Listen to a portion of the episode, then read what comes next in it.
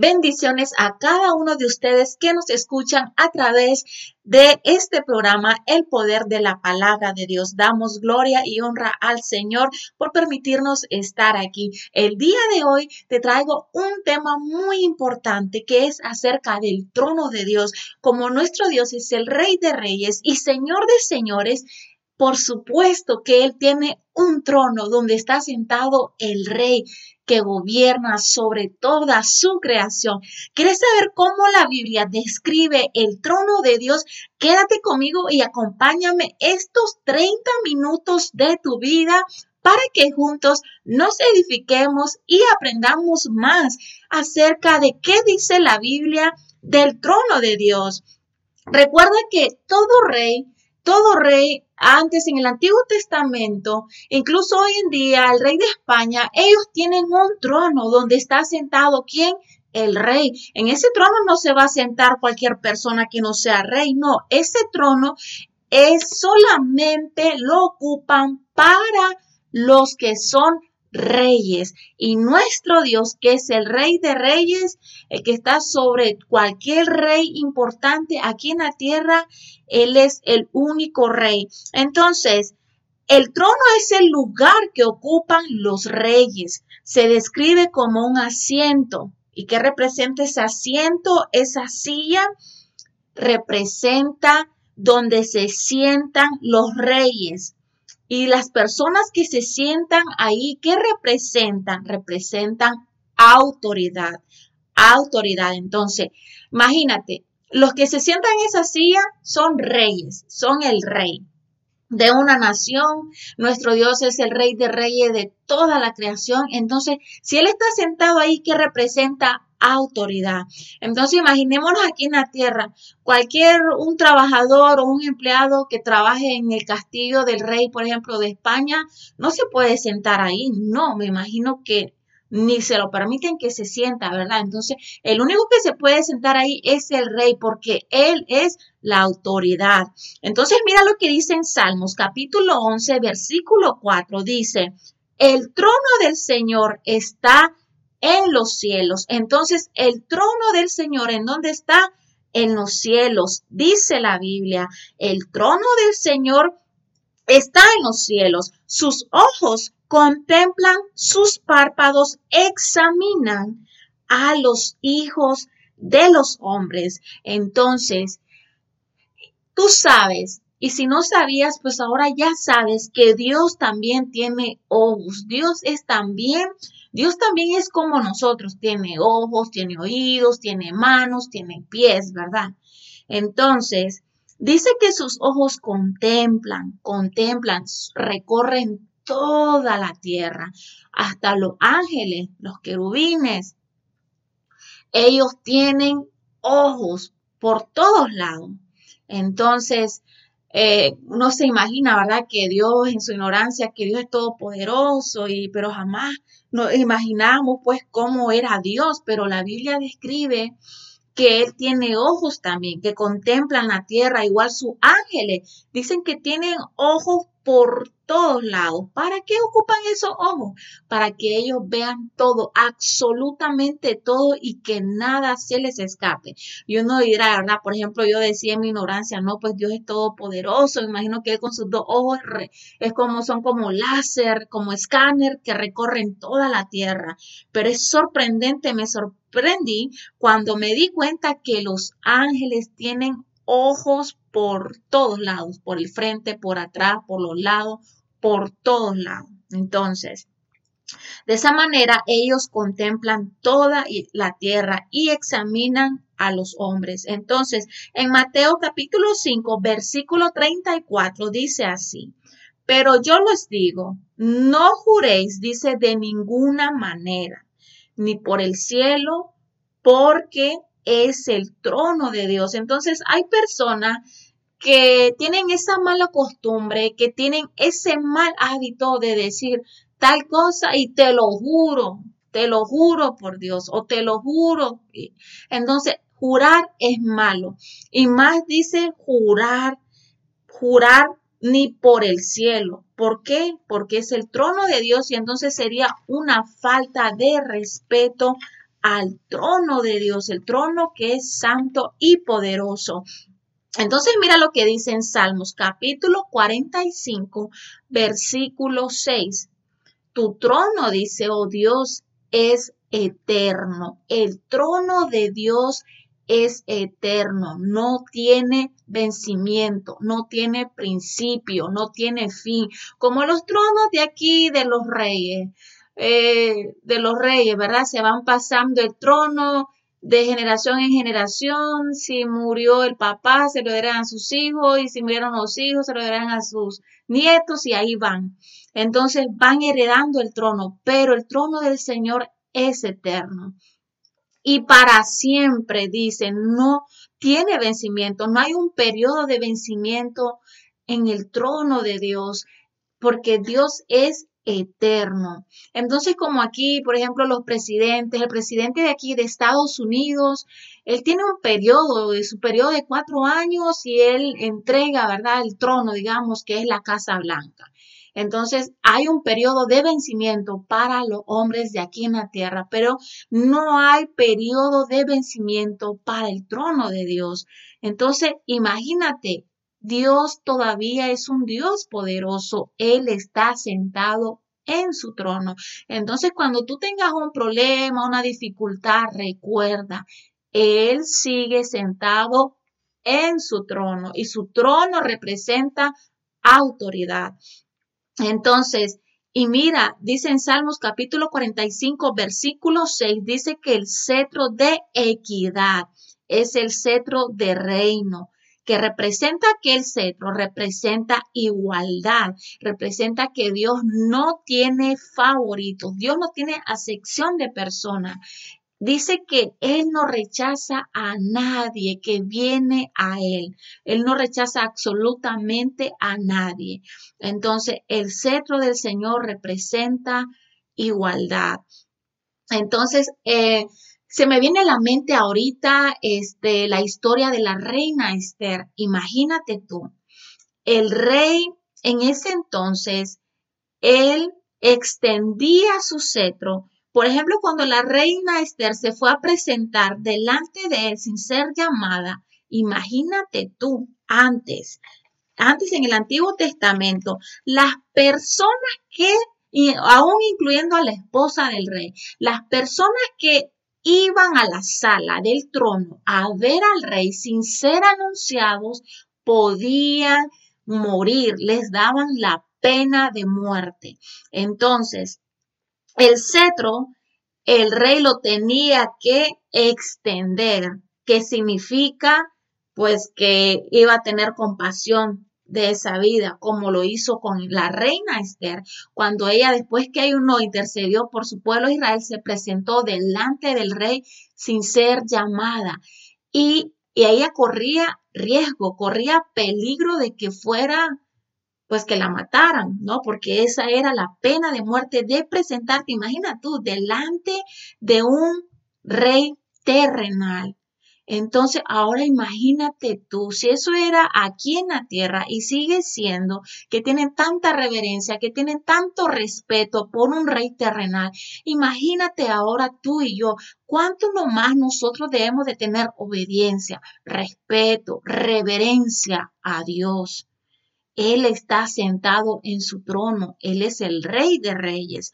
Entonces, el rey Azuero extendió su cetro hacia la reina Esther. Y eso significa que, significa que poder también. Entonces lo extendió hacia ella y como él extendió su cetro hacia ella, por eso ella no murió. Entonces te das cuenta, Dios también está sentado en el trono y tiene su cetro y su cetro significa igualdad. No es que Dios nos va a amar más a uno, más a otro, no. Él no tiene favoritos, como el hombre puede tener favoritos. Mira, el centro, el cetro es símbolo de poder y de autoridad. Entonces el Señor, imagínate a ti que extienda su cetro hacia ti y diga, voy a tener compasión de mi hija amada, voy a tener compasión de mi hijo amado. Él está haciendo todo lo posible por agradarme a mí. Extiende su cetro hacia tu vida, hacia, hacia tu casa, hacia tu familia, hacia tus hijos, tus hijas, tu esposo entonces tu esposa, si ves? Y Dios recuerda que Dios es soberano. Él tiene el control completo sobre su creación, sobre sus hijos, él tiene poder para hacerlo todo. Entonces, si nosotros nos grabamos en nuestra mente que Él es el Dios poderoso, que Él es un rey de reyes, que está sentado en su trono, entonces el hecho que el Señor esté sentado en su trono significa que Él es poderoso, significa que Él tiene autoridad sobre quién? Sobre toda su creación. Él tiene autoridad sobre todo reino aquí en la tierra y aún debajo de la tierra y aún en los cielos. Entonces nos damos cuenta realmente de quién es nuestro Dios. Entonces, que nuestra fe no mengue, que nuestra fe no desfallezca en esos tiempos, en esos momentos cuando clamamos a Dios y Él no responde. Recuerda, que Él sigue siendo Dios, no porque no nos respondió a nuestros caprichos o a nuestra oración así al tronar de los dedos, no nos respondió. Él sigue siendo rey, pero debemos de preguntarnos, bueno, tal vez no es ahorita, tal vez más adelante o tal vez no es el tiempo de Dios, pero por cual sea el motivo, el Señor, Él sabe por qué lo hace. Lo que nos impacientamos, nos inquietamos somos nosotros, porque somos impacientes, no esperamos el tiempo de Dios. Entonces ya por eso viene la duda a tu mente, viene el dardo de Satanás a tu mente y te pone a que dudes del poder de Dios. Y recuerda, Él es el rey de reyes. No hay ningún otro rey arriba de Dios. No, Él es el rey de reyes. Él es el Dios soberano. ¿Qué significa el soberano? Que Él todo lo puede hacer. Todo, absolutamente todo. ¿Quién está arriba de Dios? Nadie. Nadie. Entonces, Él es el Dios soberano. Entonces, Él hace como Él quiere. Él hace donde Él quiere, cuando Él quiere y lo hace con quien Él quiere. Si ves, nos damos cuenta. Entonces, nosotros solamente somos creación de Dios. Entonces, solo te digo algo, date cuenta del poder de Dios. Solamente bueno, la, creación es hermosa y maravillosa, pero date cuenta del poder de Dios de solamente nuestro cuerpo, cómo Él lo creó internamente. Nuestro organismo es una maravilla, es una máquina que te sorprende, que yo he estado aprendiendo que nuestro cuerpo, los tejidos, los nervios, o, por decirlo así, se van reproduciendo día con día. Entonces se van regenerando Imagínate tú, entonces, eh, eh, incluso cuando uno está ayunando, eh, también me he informado que dice que cuando uno ayuna, el mismo, el mismo cuerpo, ¿verdad? El, no sé exactamente las palabras, pero se va comiendo, se va comiendo esas cosas o residuos que están ahí, o se van comiendo virus, bacterias, pero bueno, es increíble, increíble, increíble Solo con eso yo me pongo maravillada y digo yo, Señor, es cierto, nosotros no nos podemos ver por dentro, pero sí puedes ver videos, fotografías de cómo son por dentro y cómo funciona el cuerpo. Entonces imagínate, la sabiduría de Dios es increíble también, es increíble. Entonces, si nosotros somos creación de Dios, imagínate que Dios creó a la mujer de la costilla de Adán. O sea, ¿quién hace eso? Entonces, te digo esto para que no dudes del poder de Dios, que Dios es un Dios soberano. Ya solo porque Él no contestó tu oración, no contestó el capricho de uno que quiere que lo resuelva ya, no significa que Dios no sea poderoso. Entonces, nosotros tenemos que seguir confiando en Él fielmente, eternamente, que Él en su tiempo lo hará. ¿Verdad? Y también Dios a veces Él tarda. ¿Por qué? Porque Él quiere ver la reacción de nosotros realmente, cómo reaccionamos. Si al final nosotros decimos, ok, Señor, está bien, yo lo acepto, si esa es tu voluntad o si renegamos, o nos quejamos, o si tu corazón se endurece, o si te enojas con Dios, ¿ves? Entonces tenemos que ver cuál es nuestra reacción también. Entonces, todo obra para bien, como dice la Biblia. Y mira lo que dice en Salmos, capítulo, eh, Salmos 103, 19 eh, dice, el Señor ha establecido su trono en donde? En los cielos y su reino domina sobre todo. Grabémonos bien esto en tu mente y en tu espíritu. El trono de Dios está en los cielos y su reino domina sobre qué? Sobre todo. No dice sobre una, un reino, dos reinos, tres reinos o no. Sobre todo. Aún Él domina sobre el reino de las tinieblas. Entonces, Él domina sobre todo. Mi Señor, dice en el Salmo 104, 104.2 dice, mi Señor, mi Dios, eres grandioso, te has envuelto en un manto de luz. ¿Sabías que nuestro Dios está envuelto en un manto de luz? Una luz, no es la luz del sol, no es la luz que brilla, es una luz, es una luz que no es de este mundo, es una luz poderosa, santa, pura. Sus vestiduras, las vestiduras del Señor dice que irradian luz. Entonces nuestro Dios es un ser de luz. Imagínate tú que de las vestiduras del Señor salen luz. Imagínate que nosotros de nuestras vestiduras, cuando estemos con Él también, como vamos a estar rodeados de la luz del Señor, va a salir luz también de la gloria de Dios, de la presencia de Dios. Estuve leyendo yo ahí un libro por ahí eh, de Adán y de Eva cuando fueron sacados del, del huerto del Edén. Según ese libro dice que Adán y Eva lo que extrañaban era estar en la luz de Dios, porque cuando ellos fueron expulsados del huerto del Edén, ellos fueron expulsados, ¿verdad?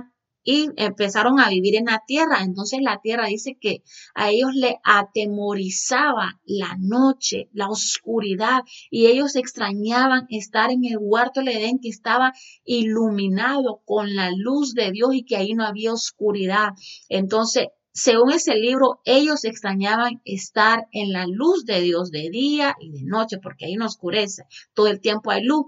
No es como aquí en la tierra que nosotros tenemos la noche. Entonces, ¿verdad? Entonces imagínate tú qué hermosura de la luz de Dios que nosotros también vamos a ser parte de esa luz, vamos a convivir con esa luz, ¿verdad? Cuando nosotros lleguemos a la meta final que es Cristo Jesús. Hasta el último respirar, hasta nuestro último día que Dios nos quiera llamar a su presencia o hasta que Él venga y nos lleve con Él, ¿verdad? Entonces, Voy terminando. Dios, oiga bien esto, Dios es el único que vive para siempre y vive en una luz tan brillante que nadie puede acercarse a él. Imagínate tú. En primera de Timoteo capítulo 6 versículo 16 dice, nadie lo ha visto y nadie puede verlo. Imagínate tú que dice que si nosotros vemos al Señor en este cuerpo mortal, Dice que hasta nos podemos morir. Imagínate tú, verlo tal como Él es.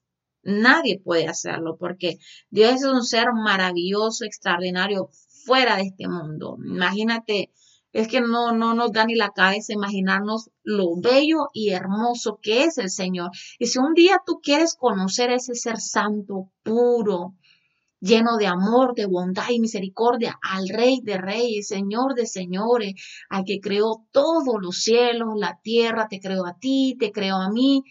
Camina de la mano con el Señor y acepta a Jesús como tu Señor y Salvador y no solamente te quedes ahí. También sigamos y estudiemos, leamos la palabra de Dios, la Biblia, que nos ayuda nos santifica, nos purifica, nos exhorta también. y nos exhorta para qué? Para bien. Es como un papá, ¿verdad? Dios nos habla a través de su palabra, porque recuerda bien esto, que Dios es la palabra. Dios es la palabra. Él creó los cielos y la tierra con la palabra. Entonces, entonces la palabra de Dios es la voz de nuestro Padre. Así como los que tienen hijos, ellos corrigen a sus hijos, los reprenden, los castigan o los, les ponen algún castigo porque los aman. Así nuestro Dios, cuando Él nos ama, Él nos exhorta, nos reprende también con su palabra en la Biblia, como también no, no, no, hay versículos bonitos que hablan del amor de Dios, de su bondad y su misericordia. Entonces, en Deuteronomio capítulo 4, voy terminando, versículo 15 al 16 dice, ¿sabes que Dios prohíbe, dice que se le pinte? Entonces, aquí voy a agregar, por eso Dios prohíbe que se le pinte. ¿Por qué? Porque nadie, absolutamente nadie lo ha visto tal como es Dios. La gloria de Dios comparada con las piedras preciosas. Imagínate tú, has visto esas piedras preciosas, las reales, no esas falsas, ¿verdad? Que, que las son baratas y que ni brillan ni nada. No, las reales brillan, tienen un brillo hermoso, resplandeciente. Mira lo que dice en Apocalipsis capítulo 21, versículo 11, dice así, resplandecía de la gloria de Dios y brillaba como una piedra preciosa como un jaspe tan transparente como el cristal. Jaspe es una piedra preciosa, blanca, brillante y simboliza que la pureza y santidad del Señor. Entonces imagínate que la gloria de Dios brilla como una piedra de jaspe. Ahí tú ves en internet y pon el brillo de la piedra de jaspe o pon ahí piedra de jaspe. Y para que te des una idea, nos demos una idea cómo es el brillo de la gloria de Dios, que representa que pureza, nuestro Dios es puro y santo. Entonces, nosotros si somos hijos de Dios, queremos seguir a Cristo, tenemos que ser que puros, y santos. ¿Como quién? Como nuestro Dios es santo.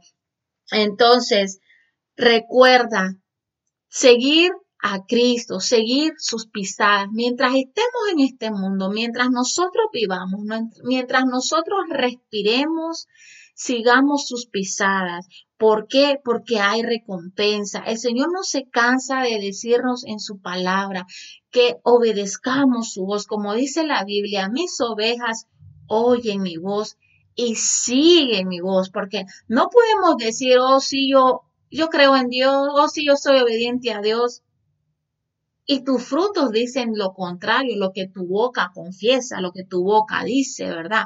Entonces nosotros tenemos que poner en concordancia lo que hablamos y lo que hacemos. Porque nosotros también tenemos que ser como quien, como Jesucristo, que era manso, humilde, puro de corazón, noble, tenía compasión por los demás, compasivo y muchas cualidades más. Entonces nosotros, un día que queramos estar con el Señor, queramos vivir con Él eternamente, ¿qué tenemos que hacer? Primeramente, aceptar a Jesús como Señor y Salvador. Y es muy fácil, solamente confesándolo a través de una oración de fe.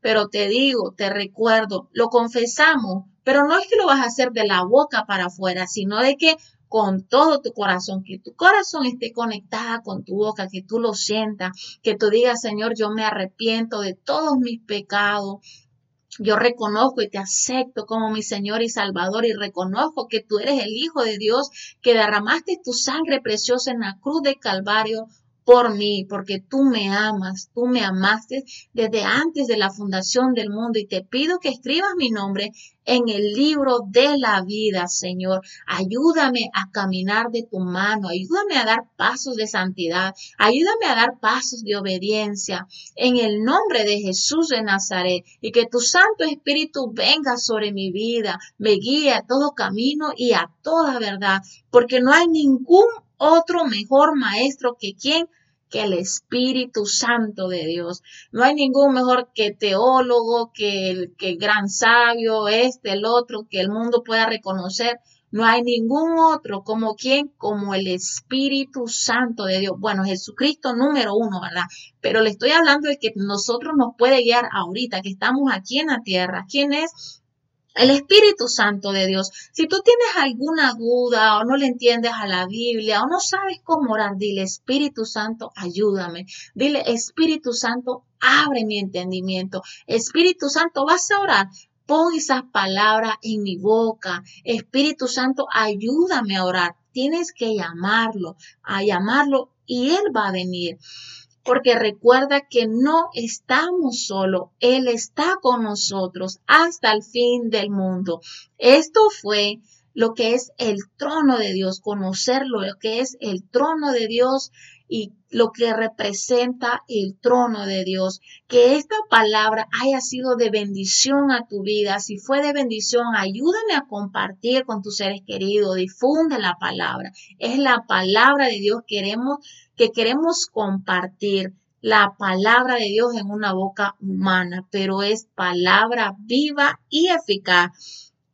Recordando que la palabra a Dios no va a regresar vacía. Así que conozcamos a Dios a través de su palabra, a través de su trono, saber que Él es un rey soberano, sabiendo que Él todavía está sentado en el trono, sabiendo que Él es el rey de reyes, señor de señores, que por muy el presidente de Estados Unidos o muy el presidente de Rusia, por decirlo así, los presidentes que sean más importantes del mundo, el presidente de Japón, quien sea, no hay ningún otro más poderoso que Dios.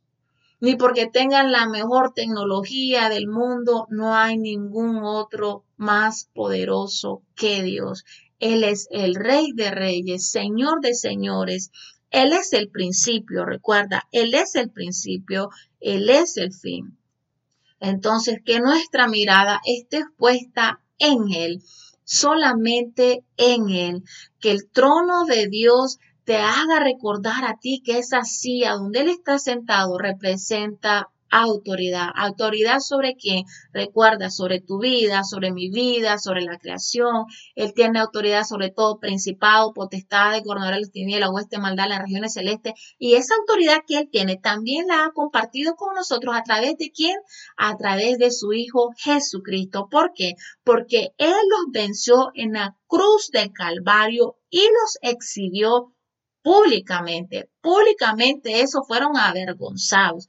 Públicamente esos fueron derrotados. Entonces, recuerda eso, que el trono de Dios te haga recordar o no, Él es el rey de reyes, Él está sentado en su trono, que nada me turbe, que nada me espante, que nada me meta miedo. Mi Padre es un rey, mi Padre tiene un cetro que representa poder sobre mi vida, poder sobre mis miedos, poder sobre mis tristezas, poder sobre mi angustia, en mi debilidad tú me fortaleces. Nos damos cuenta entonces y recordemos también que nosotros los seres humanos somos seres tan débiles que es ahí donde se manifiesta el poder de Dios. Y entonces todavía dudas del poder de Dios. Solo démonos cuenta, nosotros los seres humanos somos frágiles, somos débiles, pero ahí se manifiesta el poder de Dios. ¿En qué? En nuestra debilidad.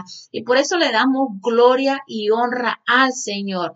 Porque sabiendo que nosotros somos débiles, seres frágiles, somos un barro, él así en su barro hace reposar su gloria, su presencia en, en barros frágiles como tú y como yo. Entonces, es el mensaje nos da que Dios es todopoderoso. ¿Para qué? Para que actúe su poder a través de los seres humanos, a través de, los barros. Tú sabes que agarras un barro y si lo dejas caer, se te cae las manos o de la mesa, donde sea, si lo dejas caer, ¡pum! Se rompió. Se rompió y se hizo pedacitos. Entonces, así somos nosotros, somos barro somos barro. Y ahí nos damos cuenta de la grandeza de nuestro Dios, de su poder, de su soberanía. Así que no, no cuestionemos a Dios. Él decide, Él hace como quiere, cuando Él quiere y con quién quiere. No nos demos, que no nos dé celo porque el Señor con aquella persona así, porque conmigo no. No, Él hace como Él quiere, con quién Él quiere, ¿verdad? Entonces, ¿quiénes somos nosotros para cuestionar al soberano Dios? Gloria al Señor. El Señor te bendiga. Muchas gracias por estar aquí. Que el Señor sea bendiciendo tu casa, toda obra de tus manos, en el nombre de Jesús. Esto fue el poder de la palabra de Dios.